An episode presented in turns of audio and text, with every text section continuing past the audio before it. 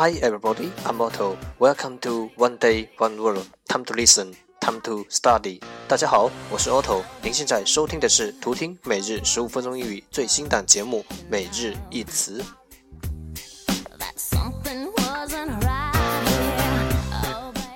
不定时，不定量，看心情，贵在坚持。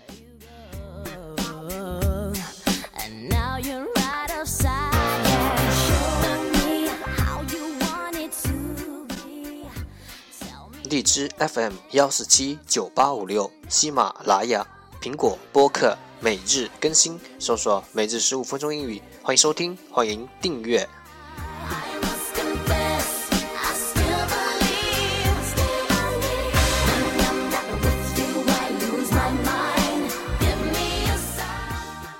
节目内容会同步更新于每日十五分钟英语微信公众号、新浪微博、百度贴吧，在国外社交网络 Facebook、Twitter，我们的名字叫每日十五分钟英语。更多精彩互动尽在每日十五分钟英语群，快来加入我们，等你哦！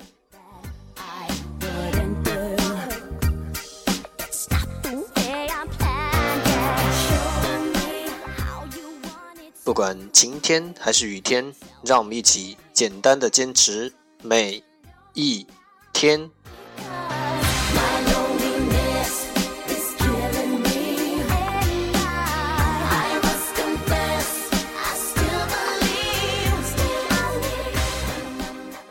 Okay, let's get started. Day 11.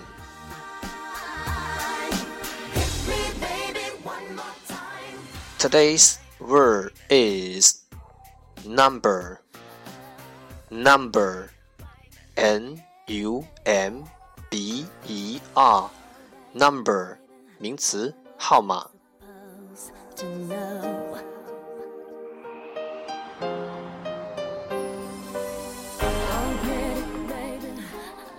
Let's take a look at its example.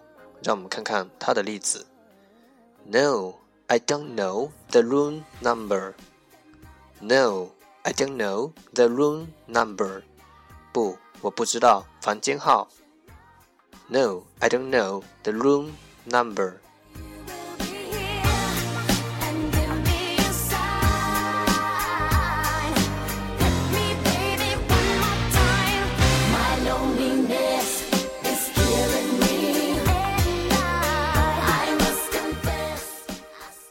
Let's take a look at its English explanation.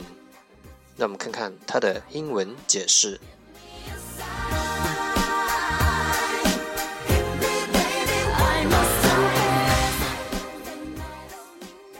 A number is a word such as two, nine, or twelve, or a symbol such as one, three or 47. You use numbers to say how many things you are referring to or where something comes in a series.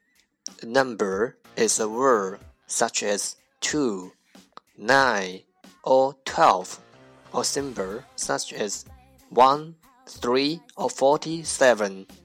You use numbers to say how many things you are referring to or where something comes in a series.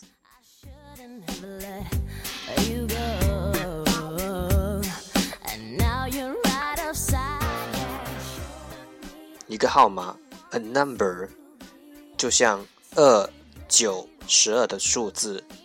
A word such as two, nine, or twelve，或者像一、三。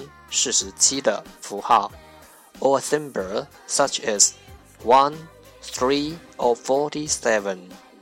你用号码来表达，you use numbers to say 你提及的数量，how many things you are referring to，或东西成系列的到来的地方，or where something comes in a series。一个号码。 就是像二、九、十二的数字，或像一、三、四十七的符号，你用号码来表达你提及的事情数量或者东西呈系列到来的地方。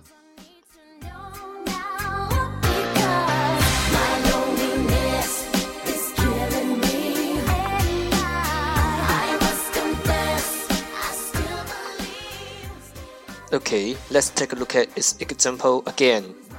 让我们再看看它的例子。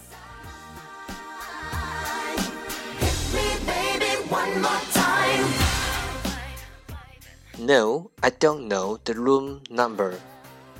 不，我不知道房间号。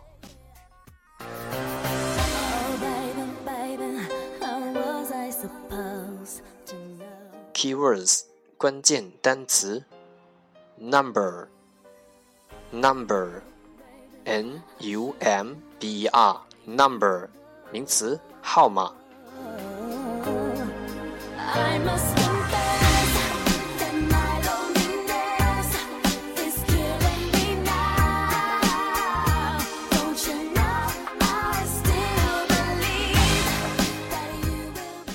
让学习英语融入生活，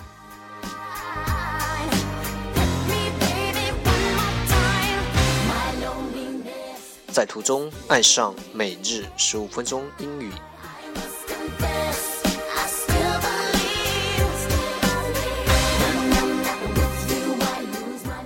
在途中爱上你自己。